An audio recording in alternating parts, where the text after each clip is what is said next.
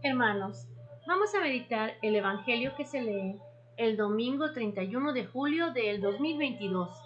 El Evangelio que se lee es el de San Lucas, capítulo 12, versículos del 13 al 21.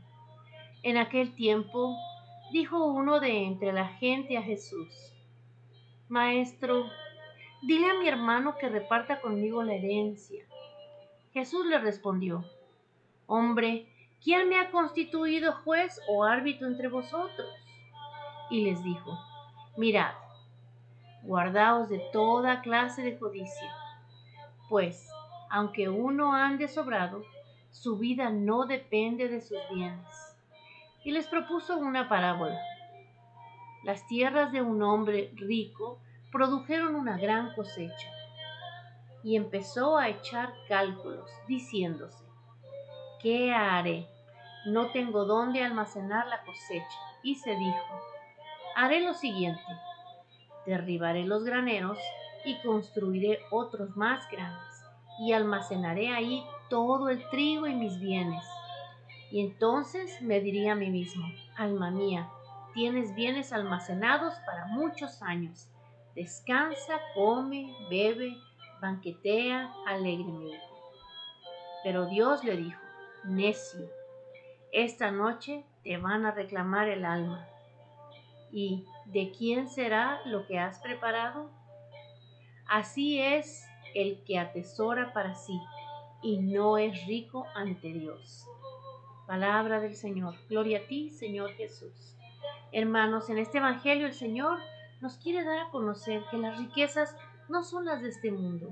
Las cosas materiales sí sirven, claro que sí, sirven primero para satisfacer las necesidades primordiales, como es el alimento, como es el tener un techo, pero también para hacer obras de misericordia. ¿Y para qué? Para repartir con los hermanos, para ayudar al necesitado.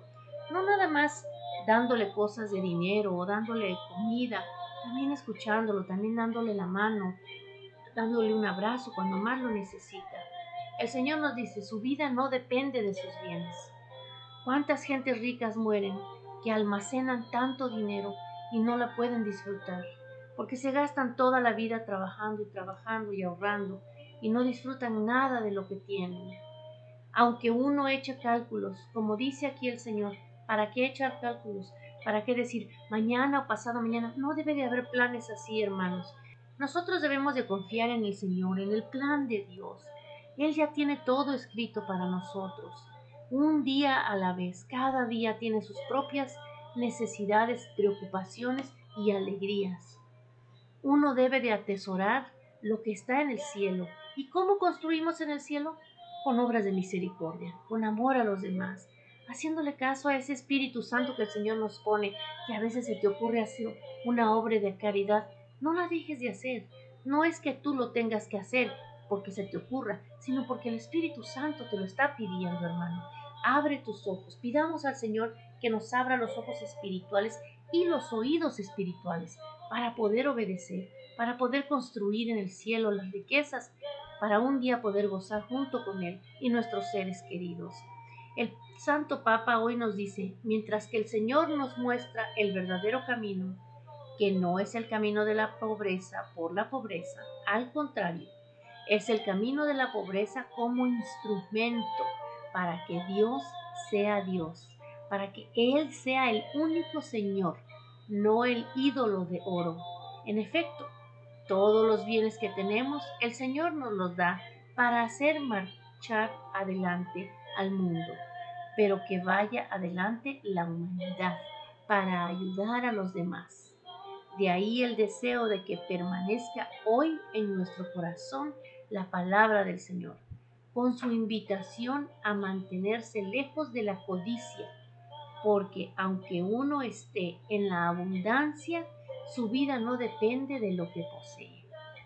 Señor Jesús, este día te pedimos que bendigas a nuestras familias, Señor, que nos ayude, Señor, a construir riquezas en el cielo, que nos ayude, Señor, a sentir la necesidad del hermano para poderlo ayudar te damos gracias por todo lo que nos das a nosotros y a todas nuestras familias.